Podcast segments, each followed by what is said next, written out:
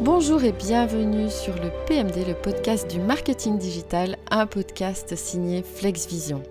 Je suis Christelle Charlier et je serai votre hôte pour cette interview passionnante avec mon invité Gilles Tidgat. Gilles, c'est un peu le meilleur ami des agents immobiliers, surtout dans le domaine juridique. Il est licencié en droit et en criminologie et à l'issue de sa carrière d'avocat, il a créé Legis Consult.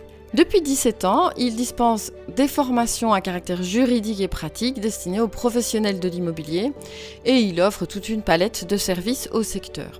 Aujourd'hui, je l'ai invité pour lui parler de tout ce qui concerne ce domaine épineux qu'est euh, le domaine juridique en immobilier, mais également dans le domaine juridique en digital. On va donc lui laisser la parole dès à présent.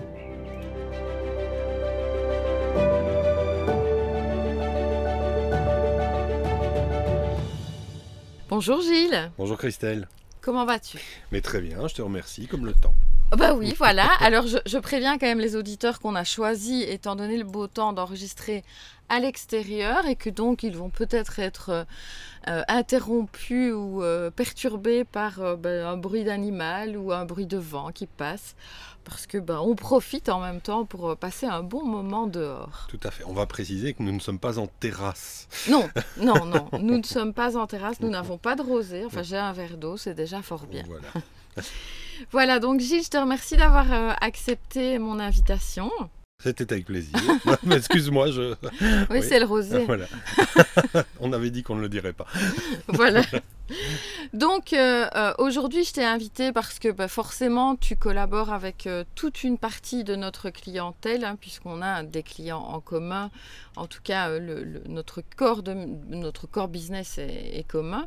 Et donc, je voulais qu'on revienne un petit peu sur toi, qui tu es, d'où tu viens, ta vision de l'entrepreneuriat, etc., etc. Donc, je vais commencer par les questions classiques, si tu permets, en commençant tout simplement par Bonjour Gilles, qui es-tu, que fais-tu et d'où viens-tu? Oula, vaste question à laquelle je ne suis pas sûr de pouvoir répondre dans sa globalité. Alors bon, voilà, le nom et le prénom, c'est dit, c'est fait. Euh, d'où je viens? À la base, je suis Moucronois, c'est-à-dire que c'est une petite ville relativement bien connue dans le Hainaut. Et après des études en sciences, étonnamment, je me suis lancé dans le droit. J'ai plus ou moins réussi, on va le dire comme ça, en faisant ma licence en droit et ensuite une licence en criminologie. Suite à quoi j'ai intégré le barreau de Tournai pendant dix ans. Euh, parce que effectivement une certaine volonté de rester indépendant et de ne pas me mettre dans une structure salariée. Par la suite, après dix ans de barreau, j'ai décidé de raccrocher la toge, de construire une société qui s'appelle Legis Consult et d'offrir tout au départ un service de juriste d'entreprise à la carte parce que j'estimais que c'était un service qui n'existait pas. Et qui n'existe d'ailleurs toujours pas parce que toute objectivité, ça n'a absolument pas fonctionné. D'accord. voilà. Euh, on, on, voit que c'est un métier très protégé et fondamentalement, les entreprises ont besoin d'avoir quelqu'un à demeure par rapport à l'activité quotidienne du droit dans, dans cette matière. Fondamentalement, ce sont quelques agents immobiliers qui ont commencé à, à, me solliciter pour avoir non seulement des petits services juridiques et puis euh, une formation, en sachant fondamentalement les agents immobiliers avaient une obligation de formation permanente.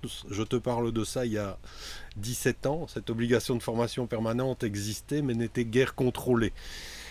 Ils l'ont fait par plaisir plus que par nécessité et au fur et à mesure finalement ben, le bruit a couru de ce qu'un formateur arrivait à donner des cours de droit de manière relativement sympathique et concrète à la profession de l'immobilier, ce qui a amené à développer au fur et à mesure l'activité pour arriver là où nous en sommes à l'heure actuelle.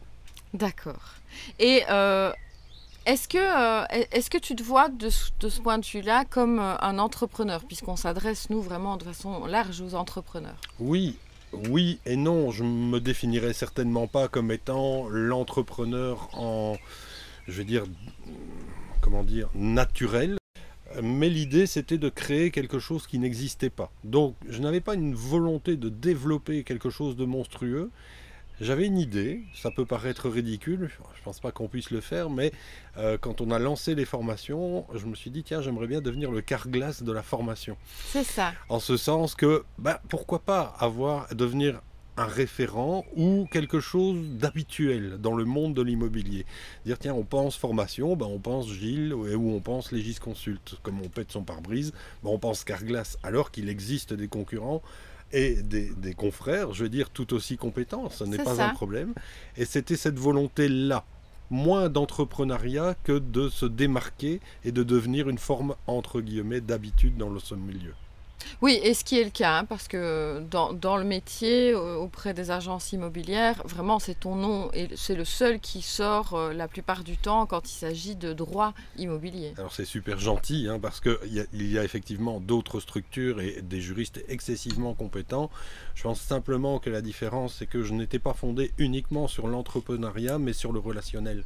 Et peut-être une façon de faire aussi. C'est ça. À savoir qu'à un moment donné, si on veut s'intéresser à un public, il faut y aller jusqu'au bout et pas uniquement dans un aspect mercantile quelque part. Mhm. Euh, il faut accepter qu'on on, s'adresse à un public qui a besoin de certaines choses, mais ce n'est pas parce qu'il en a besoin qu'on peut se permettre de faire absolument n'importe quoi. En ce sens que moi j'aime bien justement que les formations aient un caractère pratico-pratique, qu'ils en ressortent avec une réelle information et pas juste avec l'idée d'avoir rempli une obligation. C'est ça. Oui, bien sûr. Oui, ce qui est, il faut bien préciser donc pour les gens qui ne seraient pas dans l'immobilier et qui nous suivent que les agents immobiliers maintenant ont une réelle obligation continue de formation et que désormais, on n'est plus à il y a 17 ans, ils sont surveillés à cet égard et donc euh, euh, c'est vraiment très important pour eux et euh, la, carte de formation est très très large, mais ils peuvent choisir de se former en droit et je sais par retour de leur part que tu donnes des formations, comme tu dis, pratico-pratiques, mhm. dont ils ressortent bah, très satisfaits en fait. et au niveau de, ton, de ce que tu as créé, euh, c'est, quelle est ta définition finalement du succès de ce que tu as créé? Hmm. Je vais prendre deux termes finalement, c'est sérieux et convivialité. Euh, le, terme de sérieux, c'est parce que les sujets abordés sont d'autorité sérieux. Le droit est rarement rigolo, hein, on va le dire ça comme ça. Euh, et de l'autre côté, c'est que le droit est une nécessité. C'est une nécessité dans le métier immobilier ou dans n'importe quel autre métier, mais ici on parle de l'immobilier. C'est une nécessité et ce sont des situations auxquelles les agents sont confrontés de manière, je vais dire, quasi quotidienne. Dès lors qu'en général c'est affronté de manière un petit peu négative, si on peut le faire passer avec un petit peu d'humour, avec un peu finalement de simplicité et avec l'idée, mais attention, on n'est pas là que pour vous ennuyer, mais ça peut également vous servir, ça fonctionne beaucoup mieux. Donc l'idée, c'est, oui, sérieux, convivialité dans les formations et une forme de proximité, ça c'est mais peut-être que ça tient plus à la personnalité que la compétence. Hein, ça, clair. Oui, maintenant, ça fait partie aussi de, de ce qu'on vend quand on vend. On se, quand on est son propre produit, mhm. on a aussi certaines qualités qui sont nécessairement mises en avant, forcément. Oui, alors c'est très difficile de parler de soi. Hein. Là, tu, tu, me coinces un petit peu parce que moi, j'aime pas du tout à un moment dire tiens, j'ai telle ou telle qualité. Je crois que ça, se fait naturellement. Euh, pour faire ce que je fais, je vais dire, il faut quand même un certain courage. Parce qu'on a tendance à, considérer qu'à cause pardon, de la facilité d'expression, à cause de la facilité de vulgarisation, ce que je fais est simple. Ce n'est pas vrai. Ça nécessite une étude quotidienne, ça nécessite de la préparation, ça nécessite du temps, euh, rien qu'au niveau des déplacements. Et donc, l'idée, à un moment donné, c'est que comment te dire euh, définir une qualité, je veux dire, c'est plutôt être franc, opiniâtre et courageux. Voilà, on va dire ça comme ça. Voilà. C'est déjà, c'est déjà très très bien. Ça dépend des jours pour la franchise, mais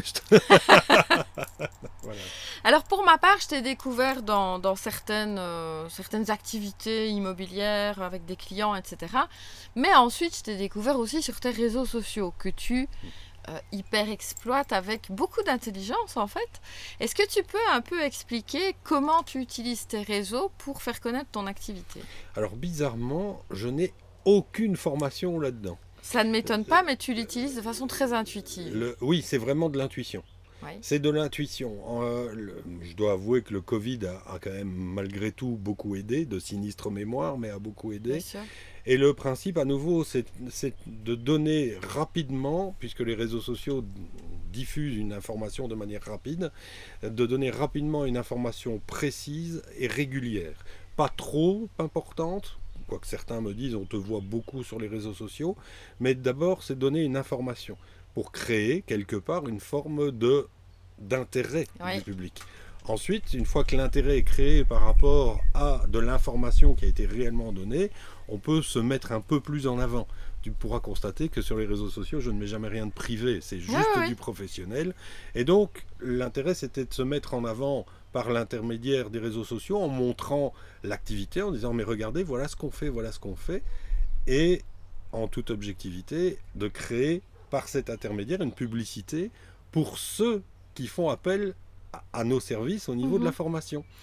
Et l'effet boule de neige a été rapidement créé en disant mais finalement nous aussi on aimerait bien qu'ils viennent en, en, agence et on peut faire ça, on peut s'organiser, ça nous met en avant. Donc mais en réalité, ce, que, ce, que, ce qui est très appréciable pour moi qui fais du marketing, c'est de voir quelqu'un qui fait tout ça de façon, en effet, très intuitive, mhm. parce que tu respectes, sans même le savoir, un grand nombre des conseils qu'on donne euh, à nos clients, c'est-à-dire en premier, donner une information qui intéresse réellement son public. Et souvent, les gens se disent, ah bah oui, mais si je donne déjà toutes les réponses gratuitement, ils n'ont pas besoin de moi. Or, toi, je te vois très régulièrement euh, apporter énormément d'informations totalement gratuites. Je vois les gens t'interpeller sous des questions mhm. juridiques et tu prends le temps d'apporter des réponses ultra complètes. Hein. Parfois, tu écris des dizaines et des dizaines de lignes pour répondre à une question sans pour autant te dire ah bah oui mais ils, ils vont pas faire appel à moi puisque j'ai donné une réponse. Tu, peux expliquer pourquoi c'est une bonne stratégie inconsciente hein, dans tout Oui, sans doute inconsciente. Bah, il y, a une forme d'altruisme un petit peu quand même, Bien un, un, peu malgré tout.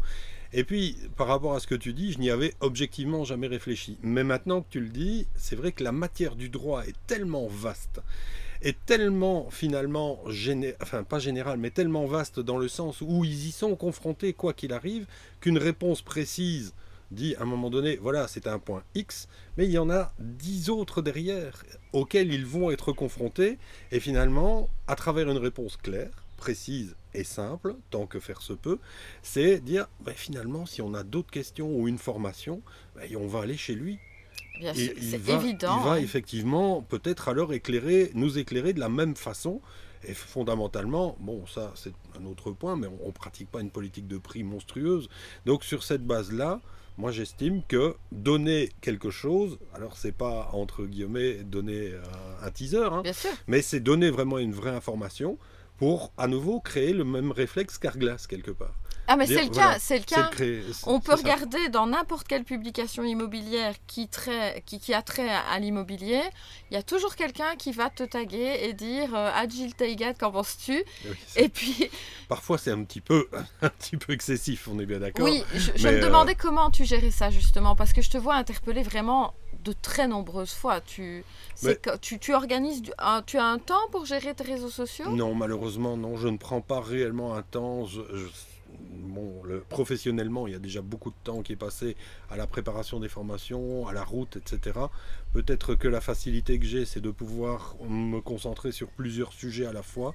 Du coup, dans le bureau, ben, il y a tous les écrans et je vois effectivement ce qui se passe sur les réseaux sociaux. Et quand j'estime que l'information est justifié, à ce moment-là, oui, je donne l'information. Par contre, en toute objectivité, il y a parfois des questions qui sont posées par des personnes dans le monde de l'immobilier ou en dehors qui nécessitent uniquement d'aller faire une recherche sur Google pour avoir une information de base. Ça, je n'y réponds pas. Oui, ce, qui est logique, ce qui est logique. Mais quand tu n'es pas Google. Non, voilà, c'est ça. C'est dire à un moment donné, tiens, où est-ce que je vais trouver ça? Ben, Vous le trouvez là, point. Euh, des informations plus précises sur une situation qu'il risque de rencontrer, oui, ça je vais le faire en général. D'accord. Et euh, tu, es présent sur quel réseau? Parce que je te vois que sur Facebook, moi, de mon côté. Alors, Facebook, euh, je veux dire presque historiquement, parce que c'était un des premiers, voilà. LinkedIn, à titre professionnel, mais là, beaucoup moins d'interpellations en toute objectivité. C'est un peu de publicité pour les futures formations, les programmes, et de temps en temps un article également de vulgarisation pour informer les gens. Sur Instagram, je n'y suis pas personnellement parce que je ne le maîtrise absolument pas l'outil. Ok. Je ne maîtrise pas. Euh, je laisse ça à mes enfants qui sont beaucoup plus doués que moi. Avec les photos, là, je m'en sors pas. Et alors TikTok, là, je je l'utilise pas du tout. Oui, Là, a- je- a- voilà. après TikTok a quand même un public en- qui reste encore un Mais petit oui, peu qui jeune reste un- actuellement. À mon sens, un peu différent. Peut-être Voilà. qu'un jour tu devras y venir. Oui, oui, mais tu ne me verras pas twerker. Non, quel dommage. Bah, non mais voilà. promis, il n'y a pas que du twerk, c'est Non, non, devenu non, un non, réseau non. passionnant. Moi, c'est mon réseau préféré, c'est celui que je consomme le plus. euh, D'accord. Non, je t'avoue que je, je n'y suis pas. Je l'ai même pas. Je l'ai même pas en application. moi. Eh ben voilà. Ouais. Mais il faut, une fois qu'il est bien réglé, c'est un réseau Ouais. très très passionnant, vraiment passionnant. Donc bon, euh, tu, tu es donc, on l'a dit, un, un instinctif hein, finalement de la Oui, oui, communication. à ce niveau-là. Et donc, euh, tu, les réseaux qui t'apportent le plus de clients, donc c'est plutôt Facebook et LinkedIn. Alors. Oui. Oui, oui, oui, oui. Mais c'est amusant d'ailleurs comme on voit euh, le- quand on voit les inscriptions. Ah, mais j'ai vu ça sur Facebook, je me suis inscrit par cet intermédiaire. Ou je vous connais grâce aux réseaux sociaux. C'est ça. Donc Les- tu sens, tu sens leur impact. Euh, Ah oui, oui, sans, sans rire. Les- on voit que les réseaux sociaux ont un impact très important et un- une force de pénétration incroyable. Incroyable, oui. Incroyable, parce que tous les, tous les mois, on envoie plusieurs newsletters, euh, pas réellement des newsletters, mais on annonce les programmes, etc. Et finalement, on voit l'impact que peut avoir Facebook sur euh, les inscriptions, Bien en sûr. fonction du moment où on publie. Ah oui, oui, Oui, oui. parce qu'on fait bien la différence pour voir un peu, ouais, et on ça. voit, bon, ça arrive dans les boîtes mail, ça peut être considéré comme du spam, comme étant pas le moment, comme étant le truc emmerdant. En général, les gens regardent leurs réseaux sociaux pour se dans Se un, un divertir. esprit- de se divertir ou un esprit ah tiens j'ai le temps oh tiens ça ça m'intéresse je regarderai bien quoi Tout à fait. Est-ce que tu peux un petit peu nous décrire une journée dans, dans ta vie? Waouh.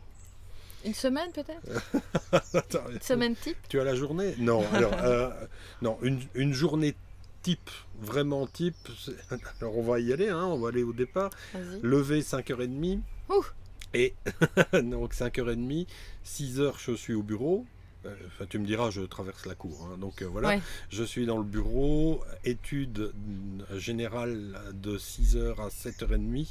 C'est-à-dire que là, je, je regarde tout ce qui est source juridique, moniteur belge, euh, les articles de Oui, presse. ça change vraiment euh, tout le temps. Donc. Ah oui, oui, et pour être informé tout le temps de ce qui peut se passer, même au niveau de la presse, euh, au niveau de l'immobilier, au niveau juridique, etc.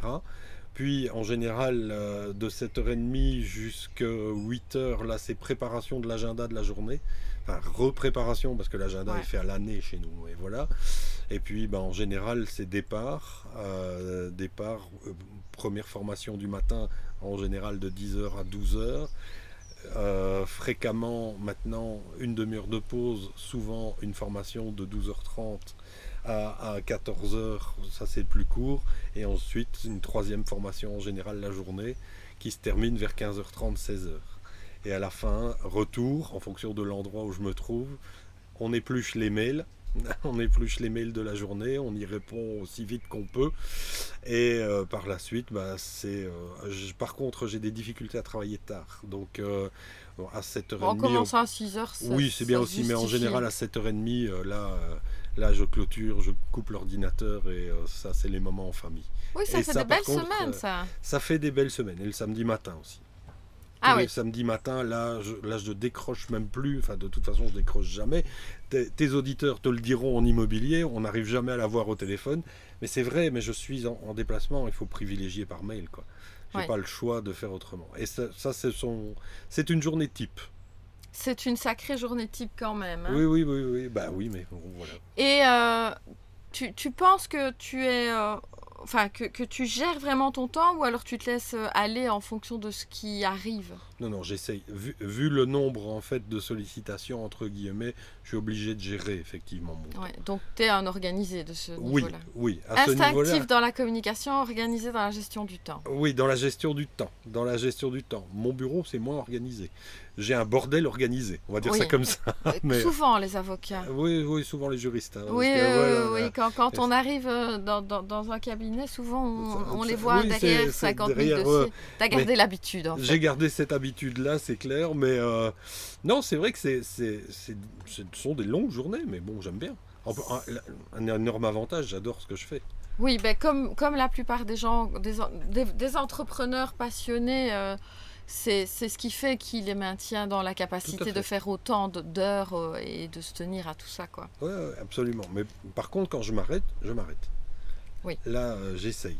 Et tu es totalement déconnecté alors euh, Pas autant que je le souhaiterais ou pas autant que mon épouse le souhaiterait. En vacances par exemple, tu, tu, réponds à tes mails, tu je, les réseaux Je ne réponds pas à mes mails, je regarde mes mails pour être sûr qu'il n'y a pas une urgence absolue et pour être finalement rassuré.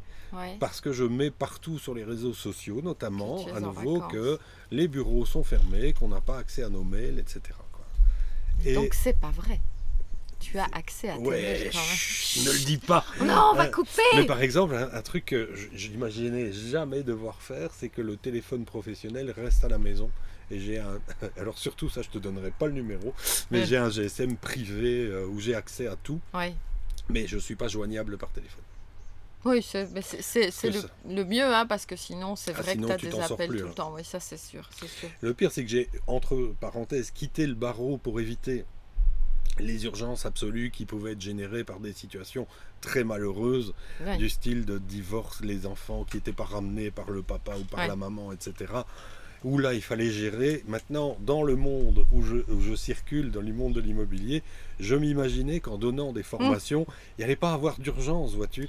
mais si, si, il y a toujours, mais ah, on doit signer l'acte dans quelques jours, qu'est-ce que tu en penses, qu'est-ce qu'on doit faire? Ben, Voilà, les, urgences arrivent d'elles-mêmes. C'est la même chose dans le marketing, hein. on, a, on a des appels et des messages à 23 heures parfois. Donc, euh, Oui, c'est ça. ce que je reproche personnellement, moi, aux réseaux sociaux, mais très personnellement, c'est la totale immédiateté. Oui, C'est-à-dire que les gens n'ont plus aucune patience pour quoi que ce soit. Il est arrivé fréquemment que j'ai un appel téléphonique sur le, le répondeur indique qu'il faut appeler de telle heure à telle heure, puis je reçois un mail et comme je ne réponds pas au mail, je reçois un message sur Messenger ou carrément sur la page Facebook. Quoi. Ouais, bon, il y a un moment donné, ça c'est un peu difficile. Oui, c'est oui, un peu envahissant maintenant. Bon, voilà, ça fait partie des défauts de notre époque, hein, je pense, globalement. Et donc, euh, ton offre de service, maintenant, tu t'es concentré uniquement sur les formations, c'est ça Alors, je vais dire qu'on a trois, euh, trois services, on va dire ça comme ça. En fait, si tu veux, la formation, c'est ça reste malgré tout la vitrine. Donc, dans le cadre de laquelle bah, je rencontre effectivement les gens qui considèrent, à tort ou à raison, on va dire à raison, que je suis plus ou moins sérieux. Du coup, ce qui se passe, c'est qu'on a élaboré aussi toute une bibliothèque de documents à destination des agents immobiliers. Ce sont des documents types qui sont euh, achetables, j'allais dire téléchargeables gratuitement, ça aurait été une connerie, mais achetables, qui sont constamment mis à jour. Donc à travers la formation, bah, quelque part, je leur dis, vous, vous avez tel document, c'est un produit complémentaire. Et euh, à côté de ça, il y a un peu de consultance.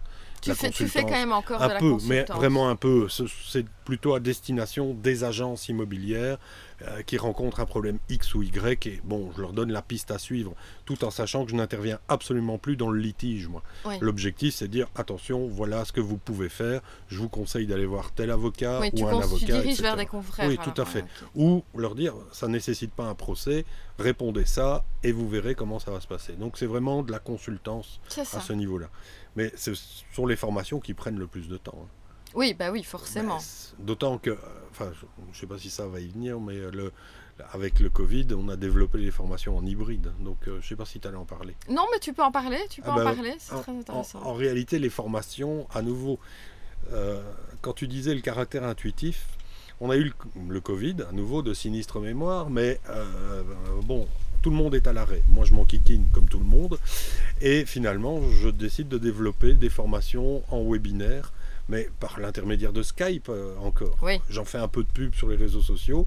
Je constate effectivement que ça fonctionne parce qu'ils avaient entre guillemets que ça à faire. J'ai bien dit entre guillemets.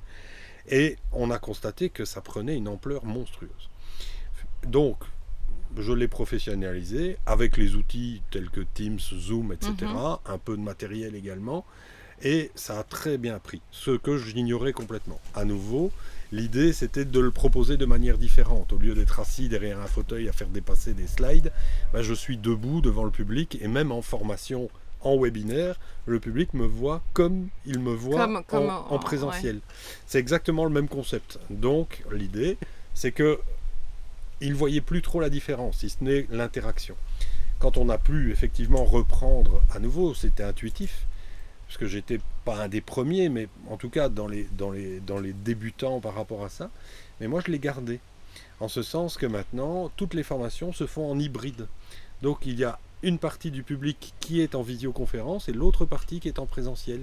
Et je gère à la fois. C'est au choix du coup. C'est au choix au début. À l'inscription, ils doivent procéder à un choix. Oui. Hein, parce qu'on ne va pas louer une salle pour quelqu'un qui balance après vers l'hybride, etc. Mais alors, on a cette interaction très rigolote entre fondamentalement les gens qui sont en présentiel avec le formateur et les gens qui sont derrière leur écran et qui me voient comme les gens. Et ils peuvent aussi te poser des questions. Et ils peuvent interagir. Alors, le, ce qui est super amusant, entre guillemets, c'est que dans certaines salles où on a du matériel plus conséquent, eh bien là je diffuse le mur comme à 71 avec les gens qui sont en, visio devant ceux qui sont en présentiel. Du coup, ils peuvent s'interpeller mutuellement. C'est ça. C'est super rigolo. Ah oui, ça doit être très sympa. du, coup, bah, c'est vrai que ça a créé une autre dynamique dans la formation où ils se sont dit tiens, il y a moyen de faire les deux. Et euh, ben voilà, Mais c'est un service pour moi très important aujourd'hui parce que quand même tu, tu leur évites le déplacement. Qui, C'est encore une fois une contrainte de temps qui est enlevée en fait. Oui, oui, à tout le moins pour eux. Ça, c'est évident. Oui, pour eux, bien euh, sûr. Maintenant, on continue de développer. Ce matin, j'ai eu l'occasion de faire une formation encore. Enfin, j'ai fait une autre formation en, uniquement visio. Ça, c'est un autre produit qu'on a. Ça, c'est mon épouse qui a développé l'idée et c'est moi qui ai développé le concept. On fait des 9-10. C'est-à-dire? Un jeudi par mois, on fait une formation uniquement en visio de 9h à 10h sur un petit sujet juridique, une heure de formation. D'accord. 10 formations par an. Le slogan, c'est prenez votre formation avec votre café. Oui. De 9h à 10h, la journée n'est pas entamée, on a déjà une heure de formation et puis après on reprend la journée uniquement en visio et 10 sujets par an. Alors pour les auditeurs, les agents immobiliers ont une obligation de formation de 10 heures par an. Ah, mais oui, c'est top, évidemment. Oui, voilà, oui, bah, bien sûr. Au lieu de, devoir effectivement consacrer un temps monstrueux, bah, on s'est dit, tiens, pourquoi pas cette formule-là? Et ben, en réalité, on a une formule de 1 heure, ça s'appelle les 9-10. On a la formule classico-classique avec 3 heures de euh, 2 heures de formation en présentiel hybride. Et pour les gros retardataires, parce que souvent c'est en fin d'année qu'ils tentent de combler leurs heures, on a des heures, des journées de formation, 5 heures de formation avec repas, etc. Ça, c'est, là, on retombe dans une espèce de convivialité différente. Et puis qui te permettent de, créer des liens, finalement. Oui, hein. ah oui, oui, oui, parce que bon, la, visio, c'est sympa, mais il y a un moment donné, ça, ça manque de chaleur humaine, oserais-je te dire. Oui, oui. oui, oui, faut, il faut l'avouer. Il faut l'avouer. Ok, alors on va venir un petit peu à un sujet qui, qui touchera euh, pas que les agents immobiliers finalement, mais aussi tous les gens qui nous écoutent et qui sont forcément présents sur le web aussi. Euh, je, voulais aussi euh, que tu nous fasses un petit retour sur tout ce qui était légal par rapport au web. Alors, je te rassure, on va, essayer d'être aussi concis que possible. Hein, mais en restant d'abord dans l'immobilier, les principales lois et réglementations qui encadrent les activités immobilières en ligne, qu'est-ce que c'est? En ligne, là, le principe, c'est que on a le code de droit économique, comme tu l'as dit, on va peut-être pas barber le public, ça pourrait être très très embêtant.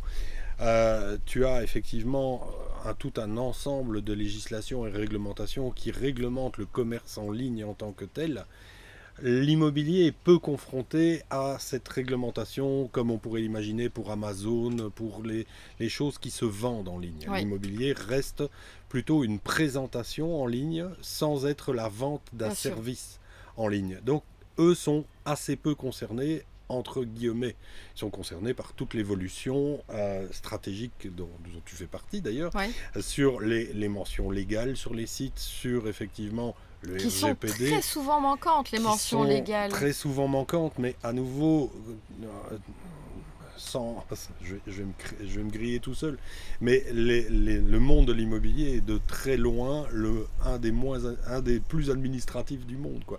Enfin, pardon, les, les agences immobilières ne sont pas très administratives. Elles vivent en réalité les contraintes administratives telles que les mentions légales sur les sites, etc comme quelque chose de tout à fait accessoire, voire même inutile par rapport à leur activité. Euh, ce, qui, ce, qui, est étonnant parce que, enfin, on, on, a eu des clients ces deux, trois dernières années qui ont quand même subi euh, des amendes des mais c'est énormes. En fait, eh bien, la, la, la, réponse à leur donner, à mon sens, c'est parfois quand ils voient le juridique, quand ils voient l'administratif, en disant c'est barbant. Le juridique, ça pourrait encore avoir un caractère pratique. Le caractère administratif, c'est pour mettre des chiffres et dire qu'on est agréé en Belgique, mais qu'est-ce que tout le monde s'en fout, quoi. Notre public s'en fout et leur dire, écoutez, c'est peut-être pas une façon de gagner de l'argent, c'est surtout une façon de pas en perdre. Exactement. et, là, ah oui, ah oui, mais je dis bon, par exemple maintenant, rien qu'en matière de prévention du blanchiment d'argent, il y a aussi tout un ensemble d'obligations euh, qui doivent respecter. C'est barbant, certes, mais ça doit être fait. Et quand on parle au niveau euh, je veux dire, de la sphère Internet, etc., le plus gros problème que rencontrent à l'heure actuelle les agents immobiliers, c'est le, l'articulation entre le RGPD et leur activité. Oui, c'est terrible. Alors que tout ça peut s'automatiser. Hein. Oui, ça peut s'automatiser ou se faire, je vais dire encore manuellement presque sur le quotidien, sur le quotidien, en ce sens que l'agent immobilier est encore un métier de contact de vrais contacts physiques. Oui, oui, bien sûr. Et on a encore des législations qui sont presque dinosauresques, quoi, je vais dire. Par exemple, on a l'obligation d'avoir un écrit. Donc, un agent immobilier qui se lie à un client a l'obligation d'avoir un écrit. Alors, on imagine encore toujours l'écrit comme la feuille de papier avec l'impression, mais ça pourrait être un écrit digital. Ah, ben c'est un, simple, une simple case à cocher sur le site web, hein, tout à en fait, somme. Tout à fait. mais de très nombreuses fois, cette case à cocher n'est même pas présente. N'existe pas, voilà. Ou alors, si, si, elle existe. Si, si, si, Alors, je vais te contredire, elle existe, il est indiqué, je ne suis pas un robot. Mais c'est pas la question qu'il faut poser. c'est ça. Non, c'est évident. C'est évident que c'est pas la demande, oui, en effet. Donc, on, voit tout cet aspect, tout cet aspect de digitalisation digitalisation les séduit par rapport à l'aspect commercial et à l'aspect finalement publicitaire que ça peut leur rapporter. Par contre, au niveau réglementaire, c'est beaucoup plus compliqué de le suivre. Et qu'est-ce que tu vois comme euh, erreurs les plus courantes sur les sites web des agences, par exemple? Alors ça peut, ça peut paraître ridicule, mais il y a par exemple des non-respects de la des dispositions réglementaires, le PEB. Ah oui, des choses, le PEB n'apparaît pas ou les mentions utiles n'apparaissent pas. Les prix, alors que c'est une obligation liée effectivement au code de droit économique, n'apparaissent pas TTC. Ah oui, mais écoute, Gilles, si on met les prix TTC, on n'est plus dans la même gamme de produits que celle recherchée sur ImoWeb. Lorsque les gens recherchent, il est toujours plus intéressant de mettre un prix hors TVA pour du neuf que le prix TVA compris, qui va dépasser les critères de recherche de la personne. Ah oui, mais ça, j'y avais pas pensé, moi. Évidemment, je ne suis pas un commercial. Mais si tu vas avoir une amende, est-ce que fondamentalement, ton rapport sera toujours intéressant? On verra bien. Euh, un autre exemple, c'est comme tu le disais, les, mentions légales qui doivent figurer ah sur un site. Beaucoup oublient tout un ensemble de choses. On a l'adresse, c'est déjà suffisant, ils savent nous ah contacter. Pas le numéro de TVA, par exemple, très souvent, numéro de TVA Alors que, d'accord, ça n'a pas, entre guillemets, de grande utilité pour le commun des mortels, mais la loi est la loi. Euh, Exactement. Duralex, c'est de l'ex, hein, j'ai envie de dire. Euh, au niveau RGPD, ben, on voit il y a des formulaires qui doivent être remplis en ligne par des personnes dont on ne sait absolument pas après ce qui se passe avec les données à caractère personnel. Euh, des, des, conditions d'utilisation. Un truc super rigolo, entre guillemets.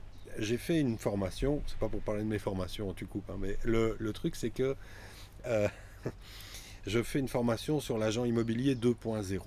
Ce qui est plus d'actualité, il faudra aller plus loin. On est sûrement au 5 là. En 5, droit à l'image, euh, propriété intellectuelle, etc.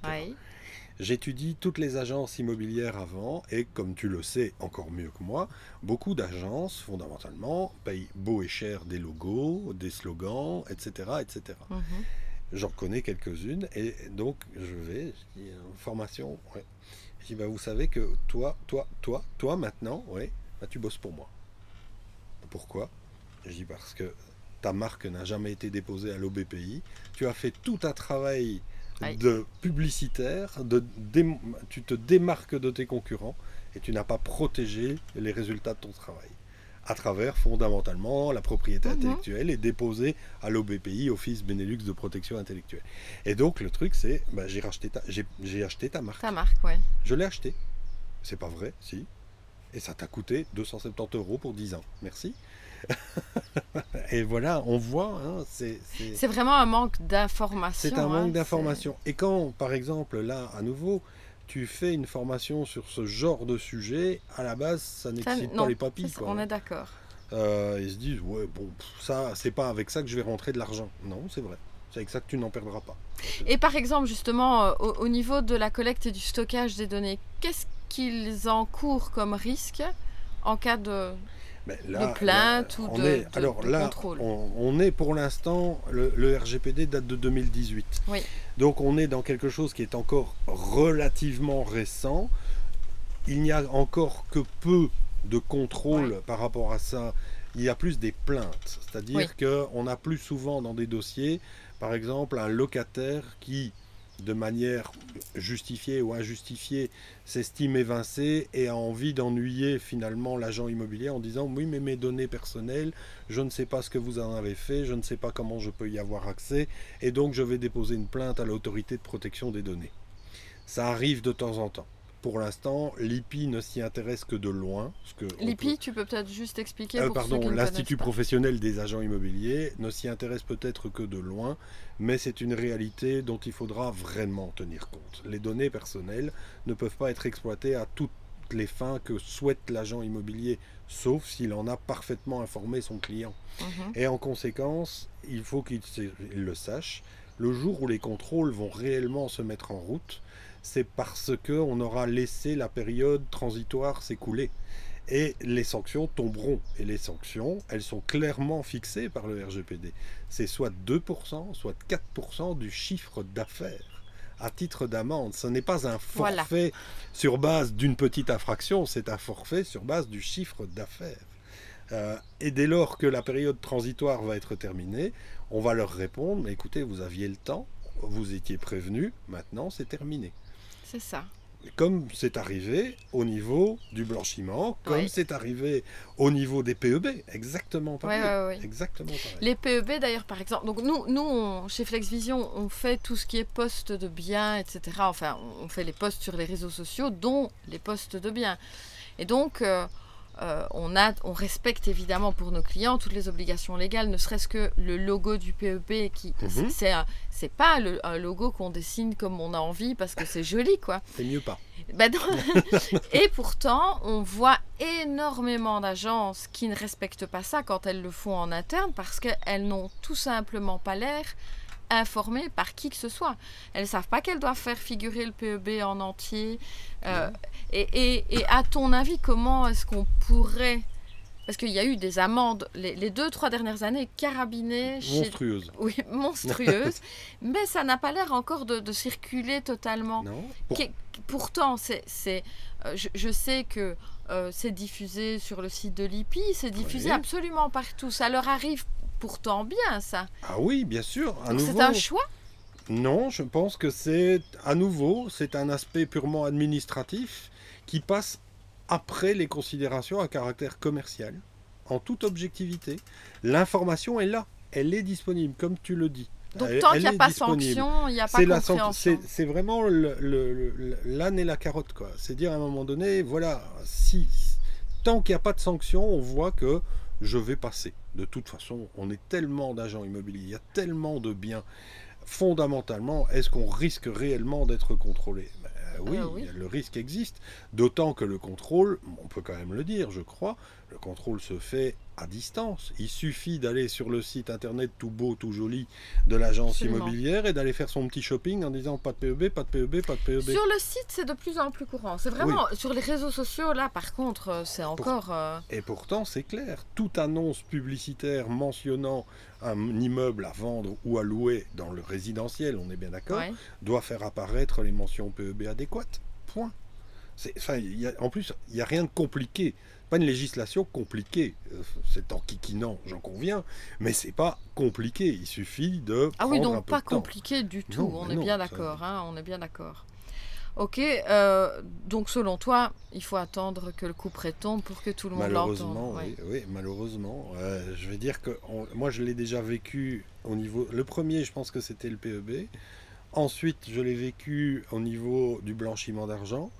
Ensuite, ça a été le contrôle des mentions légales sur les sites. Et effectivement, moi, j'avais réalisé un audit des sites pour permettre effectivement de remplir les blancs au niveau des mentions légales et des conditions générales d'utilisation des sites, parce qu'il faut quand même y penser, avec un aspect de protection intellectuelle pour qu'ils ne se fassent pas finalement piquer leurs bonnes idées, quand ils en ont bien entendu.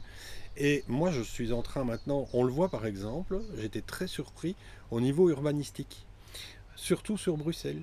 Parce que Bruxelles, c'est différent. Évidemment, en plus, on vit dans un pays merveilleux avec trois régions. Mais alors, par exemple, sur Bruxelles, il y a une particularité. Lorsqu'un bien est mis en vente par l'intermédiaire d'un agent immobilier, il doit solliciter les renseignements urbanistiques sur base d'un descriptif détaillé. Eh bien, très peu le savent, ou très peu veulent l'entendre, ce que je considère parfois comme normal, c'est que tu ne peux commercialiser le bien, ou en tout cas en faire la publicité, que un mois après avoir fait cette demande, si cette demande n'a pas été satisfaite par l'administration. Et si l'administration n'a pas satisfait à cette demande dans le mois, on peut commercialiser le bien tout en mentionnant dans l'annonce qu'on nous avons fait une demande, l'administration n'a pas répondu, nous tenons les descriptifs détaillés à disposition de toute personne intéressée. Chose qui n'est jamais pers- affichée personne. nulle part. Et je dois t'avouer, en toute objectivité, qu'au départ, je disais moi-même, bah, c'est vrai que qui va contrôler ce genre de choses jusqu'au jour où, en formation, j'ai eu deux, trois mains qui sont levées, ben nous, on a été contrôlés et on a eu l'amende. hein. Ah oui, donc Ah, gloops Et donc, euh, on voit que fondamentalement, tout ce qui est susceptible un petit peu de remplir les caisses avec une certaine facilité risque d'être un jour utilisé. Il ne faut pas considérer que le nombre ou le volume de dossiers va entraîner l'absence de risque. Non, ça. non, cette absence de risque existe. Tiens d'ailleurs, quand on parle de, de- de biens à commercialiser, tu, tu peux un peu parler de, tu sais, ces fameux coming soon, les biens pour lesquels on veut annoncer qu'on les a déjà rentrés, mais on n'a pas encore le PEB. Alors, C'est interdit. c'est interdit. C'est interdit. Enfin, c'est pas. Alors non, parce que je me poserai pas en, en grand, euh, en grand justicier. Je vais dire, c'est dangereux. Oui. À savoir que même coming soon, n'est-ce pas euh, Eh bien, le PEB doit être mentionné. Et il n'y a pas, à nouveau, la législation est toujours en retard entre guillemets sur les, les comment dire, les, les volontés de faire de la publicité. Mais l'interprétation est claire. Toute annonce publicitaire. Point. Donc il n'y a pas le choix. Bien sûr. Y a pas le choix. Ah oui. Alors, on change complètement de sujet. Enfin, on reste évidemment euh, réseaux sociaux, etc. Mais j'ai souvent des clients qui nous contactent très mécontents parce que des commentaires négatifs de clients sont déposés sur Google My Business. Or, comme tu le sais, il est impossible de faire retirer ce comment- ces commentaires négatifs. Mhm. Comment, euh, que ce soit une agence immobilière ou, ou qui que ce soit d'ailleurs, pourrait gérer ça juridiquement. Donc il n'est pas d'accord avec le commentaire déposé sur Google parce que euh, s'agit d'un client mécontent mais qui a tort dans ce qu'il dit. Euh, comment est-ce que on peut aller contre ce problème-là d'un point de vue juridique? Juridiquement, écoute, je vais t'avouer que je n'ai jamais eu le cas. On m'a jamais posé la question. Donc, Voilà. baf, j'y suis. Alors, le truc, c'est que, à mon sens, si le commentaire est négatif et relève d'un caractère fantaisiste, voire euh, très, très subjectif, la meilleure façon, d'abord, c'est de répondre. Tout simplement. Oui, de ça c'est ce répondre fait. en balançant les arguments qui permettent effectivement de contredire de manière judicieuse les, les- les prétentions entre guillemets de la partie adverse. Maintenant, il n'en demeure pas moins que ça, reste- ça peut rester une infraction à caractère pénal Oui. de discréditer de manière outrancière une personne et de lui créer une mauvaise réputation. Alors, je ne reviens plus sur le terme, c'est pas une dénonciation calomnieuse à l'autorité, mais c'est une, ça peut être une infraction pénale. Mais je reviens plus dessus. sur le, donc, euh, donc, si à un moment donné, moi je dirais, c'est contredire. Si la personne devait insister, c'est de prendre, ses- mais il y a une forme d'anonymat, hein, ils parviennent à se cacher là derrière. Pas toujours, hein, Pas pas, toujours. pas toujours. Il y en a qui prennent carrément leur, leur- Oh, leur propre nom euh, et qui euh, déposent écoutez, le si vous persistez dans votre attitude, force me sera de déposer plainte à votre encontre au motif que vous êtes en train de discréditer l'entreprise. quoi.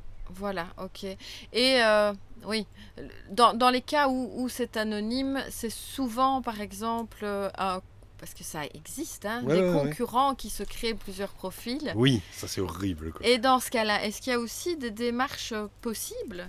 Alors, si c'est un concurrent et qu'on parvient à le prouver, tu as deux possibilités à mon, à mon, à mon estime.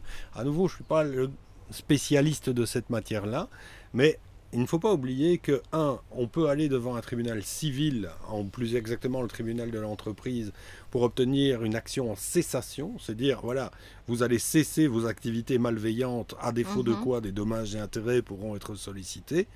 Bon, ça n'a qu'une valeur, entre guillemets, morale, et je pense que les dommages et intérêts seront difficiles à obtenir. Oui. Mais à nouveau, je ne suis pas un spécialiste de la matière. Par contre, je dirais que si c'était vraiment un concurrent ou un confrère, parce que là, on peut mettre l'accent tonique, je pense, euh, bah, je rappelle qu'il y a l'IPI. Et qu'il y a un code de déontologie, et que ce code de déontologie implique une confraternité, et qu'on respecte son confrère sans systématiquement le décrédibiliser, le discréditer, pour obtenir un retour de clientèle vers son propre portefeuille. Et donc là, il y a une plainte qui peut être déposée à l'IPI, qui va prendre une sanction qui ira du blâme à la radiation, mais qui démontrera à un moment donné que euh, l'IPI joue son rôle et qui permet finalement une un certain respect de la moralité de la profession.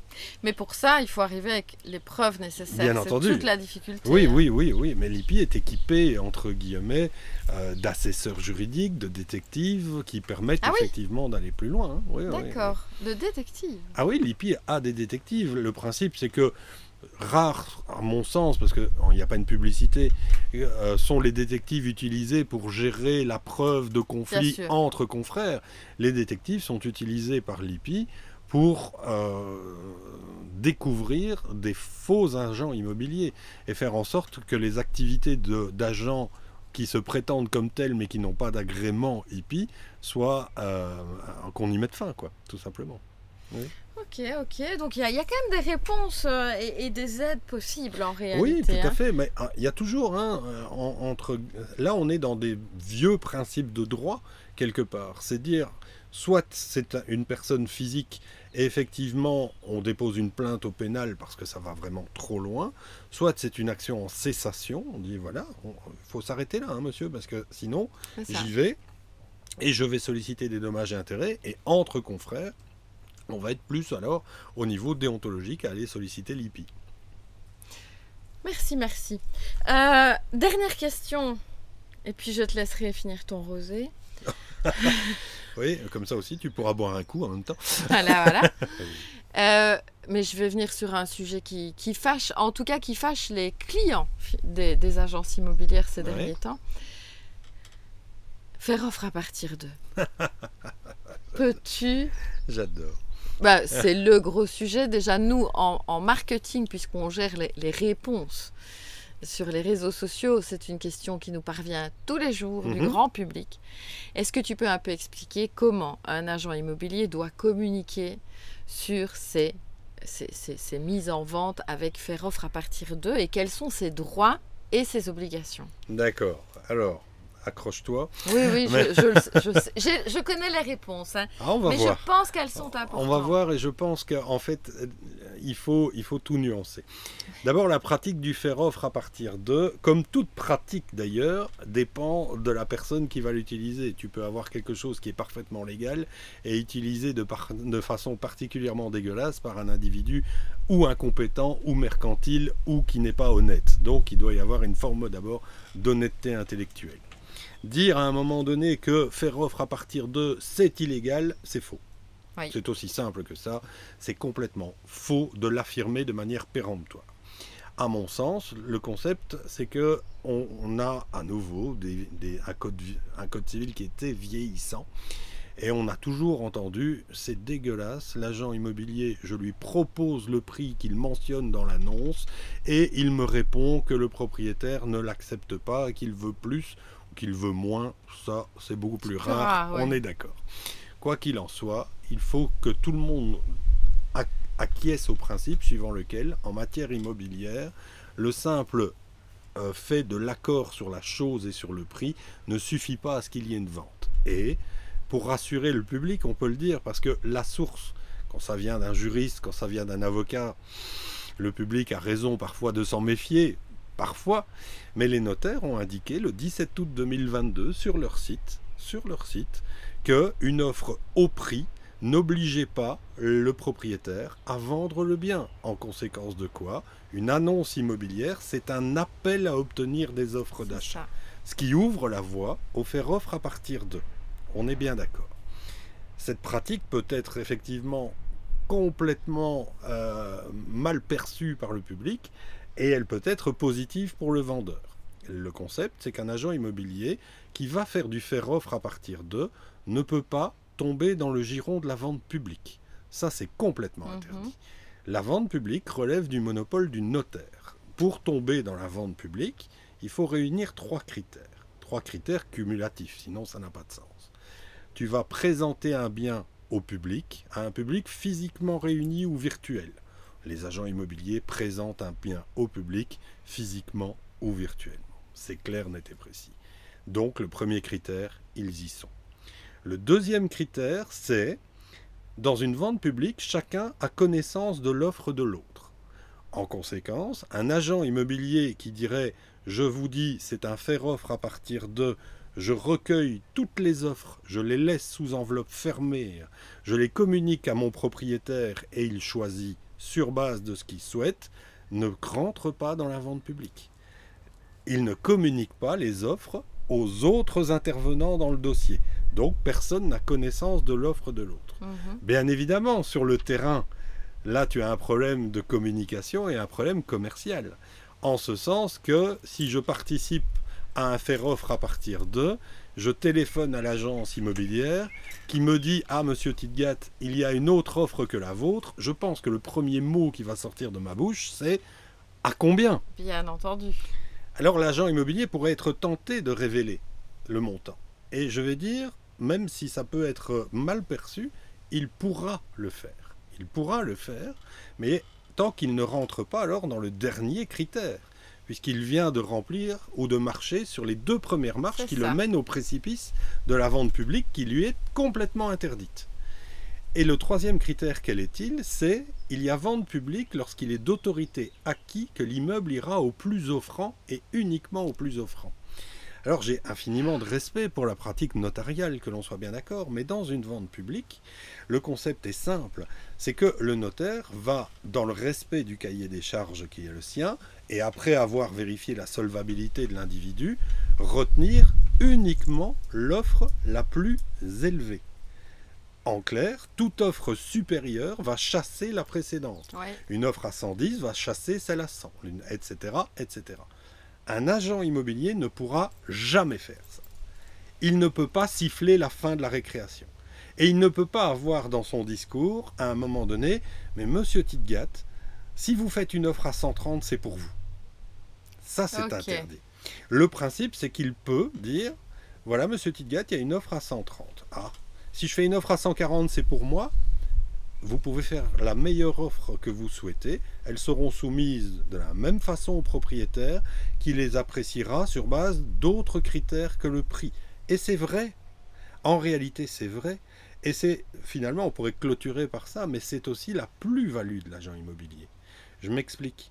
En réalité, dans une vente publique, le notaire retiendra l'offre la plus élevée. Je répète, dans des critères précis. Dans une vente de gré à gré, faire offre à partir de. L'agent immobilier n'aura jamais l'autorité du notaire. Il ne pourra pas le faire, c'est le propriétaire qui va décider en dernier ressort. Mais le rôle d'agent immobilier n'est pas en réalité d'aligner les offres ou de faire s'aligner les offres, c'est de permettre à son propriétaire de retenir l'offre la plus qualitative. En ce sens que on va parler d'argent, c'est incontestable, mais on va parler d'autres éléments. Par exemple, la condition suspensive de l'octroi de l'emprunt hypothécaire, la quotité empruntée, le versement oui ou non d'une garantie ou d'un acompte qui n'est pas obligatoire, le délai en déant lequel l'acte pourra être passé après la signature du compromis. Et je terminerai avec d'autres conditions suspensives. Exemple très concret, à nouveau, c'est que tu as par exemple des acheteurs qui vont dire Mais voilà, j'ai un immeuble là qui m'est proposé, il y a un problème de nature urbanistique. Pas grave, je le prends avec, de toute façon, ça ne se verra pas. Tandis que d'autres acheteurs vont dire Ah non, d'abord on régularise et après je fais une offre. Et en réalité, c'est ça. C'est qu'il y a une forme d'hypocrisie dans ce que je raconte. C'est évident parce que le prix détermine malgré tout le consentement d'une personne. Mais le rôle de l'agent immobilier, c'est à l'inverse de celui du notaire, c'est de ne pas décider et de conseiller son client à ne pas nécessairement retenir l'offre la plus élevée, mais celle qui sera le plus qualitative. Surtout dans le contexte bancaire actuel en disant à un moment ah donné, c'est difficile d'obtenir un prêt, mais là, il propose 200 000 euros, oui, mais il doit emprunter 100%. L'autre propose 190 000 euros et ne doit emprunter que 50%. Cher monsieur, réfléchissez. Réfléchissez. Maintenant, c'est une pratique qui est quand même à la limite, elle est presque incontrôlable. En fait, c'est bien là et, là, et là, oui. D'ailleurs, mais quand on lit une, une, certaine presse, une bonne presse, on peut dire, et quand on voit intervenir les notaires, ils disent pas que faire offre à partir d'eux est illégal. Non, non. En réalité, ce qu'ils disent, c'est à l'inverse de nous, notaires, cette pratique n'est pas encadrée. et donc, elle est laissée à la discrétion de tout agent immobilier qui, comme dans toutes les professions, toutes les professions comportent ces moutons noirs. C'est évident. C'est évident. Mais le truc, c'est, par contre, face à quelqu'un d'honnête qui pratique son métier de manière professionnelle, lui opposer systématiquement que c'est illégal et que je vais déposer plainte contre vous, eh ben, il faut peut-être y réfléchir à deux fois. Voilà. Parce qu'au quotidien, même si on n'est pas dans le faire offre à partir de. Normalement, le vrai rôle de l'agent immobilier, c'est pas de vendre. Hein, c'est de trouver un acquéreur sérieux et de permettre à son propriétaire de prendre la meilleure décision pour lui sur base des informations qui sont données par un ou une professionnelle. Bah oui, ça reste un sujet épineux de toute façon, puisqu'il est très peu euh, bah, vérifiable en fait. Donc, donc voilà. C'est là le problème. C'est là le problème. C'est pour ça que, à travers, alors je ne vais pas revenir sur ce que c'est, mais c'est pour ça qu'à travers les formations, j'essaye de leur donner effectivement les, clés en disant voilà ce que vous pouvez faire. Maintenant, ce que vous en faites, j'en sais rien. Je suis pas là pour vous contrôler. Non. Non, et de toute façon, ça reste un domaine qui sera. Enfin, en cas de conflit, il faut déjà avoir des preuves et c'est vraiment très difficile de, prouver quoi que ce soit, hein, oui, en oui, bien sûr. Maintenant, à nouveau, c'est un discours commercial à, bien adapter. Parce que c'est vrai que, ah oui, si vous faites 120 000, ça sera pour vous. Mais non, ça, pas. Ou le premier qui arrive à 150, c'est pour lui. Mais non, évidemment. Ça, c'est pas possible. Ça évident. Bah, merci. Moi, ça me va, ça me va parfaitement. Euh, est-ce que tu as encore quelques petites choses à dire euh, aux gens qui nous écoutent? Tu aurais des choses, une actualité par exemple Une actualité? Qu'est-ce que tu prépares dans les mois à venir? Ah, tu parles de... Euh, une actualité. Oui, une actualité. Oh, oh, dans les mois à venir, je prépare l'agenda de 2024, euh, donc voilà. Euh... Pressez-vous, mesdames et messieurs? oui, c'est presque... Euh, non, je... non, je prépare rien. Allez, petit scoop peut-être qu'en 2000... Bon, dans le cadre des formations, on a toujours essayé de faire quelque chose qui nous permettait de nous démarquer par rapport à ce que proposaient les autres. Et un des produits, entre guillemets, que l'on avait réalisé, c'était la convention à Disneyland Paris. Ah. Donc le truc, c'est que en fait, on réalise une formation à Disneyland, ouverte effectivement aux agents immobiliers, mais aussi à leurs familles. Je te rassure, ils ne doivent pas assister à la formation, la famille. Et aux, agences de marketing liées à l'immobilier aussi. Hein. de quoi? Bah, Il faut bien qu'on se forme. Ah ben oui, c'est ça, il faudrait aussi. Un aspect juridique, ça pourrait être pas mal. Bien sûr, c'est important. Et donc on l'a abandonné avec le Covid, etc. Et on envisage de le reprendre en 2024. Ah ça, c'est une très belle actualité, dis donc. voilà. Euh, là, le principe est simple, c'est que c'est un forfait, les familles viennent, l'agent immobilier suit la formation, repas, et c'est un séjour de deux jours, une nuit dans le parc. C'est une parcs. très très chouette activité. Je suis sûre que tu ne manqueras pas de. On va communiquer, on va communiquer. Voilà, communique, communique. Mais écoute Gilles, je te remercie bien pour cette euh, intervention. Je vois qu'on n'est pas loin de l'heure là, donc euh, on va C'était un plaisir. on va laisser tout le monde et leur souhaiter une belle après-midi. Un dernier mot? Ben, bon après-midi à tout le monde et merci à toi. Surtout. Peut-être bo- bo- bonne nuit peut-être pour certains qui vont nous écouter avant Ah d'aller oui, dormir. c'est vrai qu'on ou- a. Oui, Bonne journée à ceux qui sont- dans la voiture, dans le trafic le matin. Peut-être certains vont nous écouter dans un an. hein. Euh, Repassez-vous en boucle aussi le truc sur le faire offre à partir de- Oui, en, Ça- en boucle. en ne boucle. vous énervez pas si votre agent immobilier vous le dit. Voilà. à très bientôt. À bientôt, Au passez une revoir. bonne journée. Voilà, c'est la fin de cet épisode. Je vous remercie de nous avoir écoutés. Je remercie vivement Gilles Tidgat d'avoir participé, de s'être prêté au jeu de cette interview. On vous retrouve la semaine prochaine pour la suite de notre précédente série.